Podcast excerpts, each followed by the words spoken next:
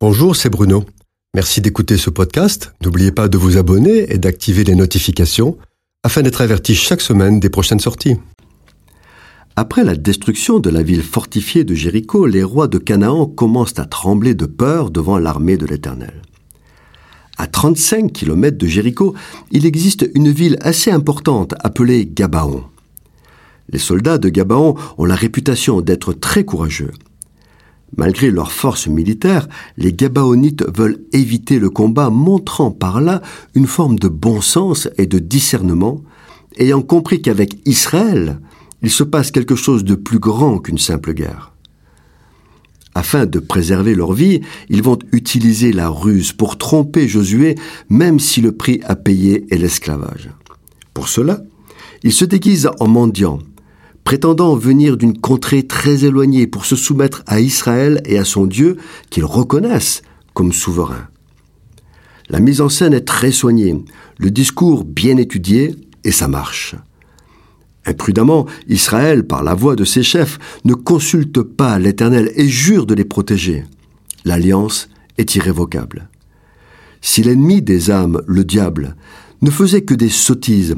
Se montrant sous un masque horrible et repoussant, il ne tromperait personne. Malheureusement, il se déguise en ange de lumière. Il se cache derrière des paroles mielleuses et des vérités apparentes qu'il déforme.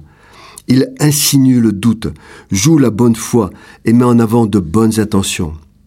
Il utilise les sentiments pour tromper.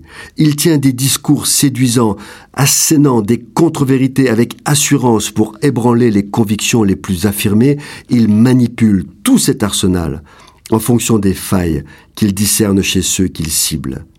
Et enfin, il ment toujours parce qu'il est le père du mensonge, il est incapable de vérité.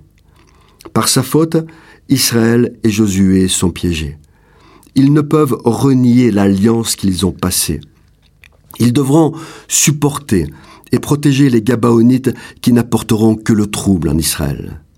C'est vrai que le diable ne peut rien contre les enfants de Dieu, il n'a aucune autorité sur eux et aucune liberté d'action.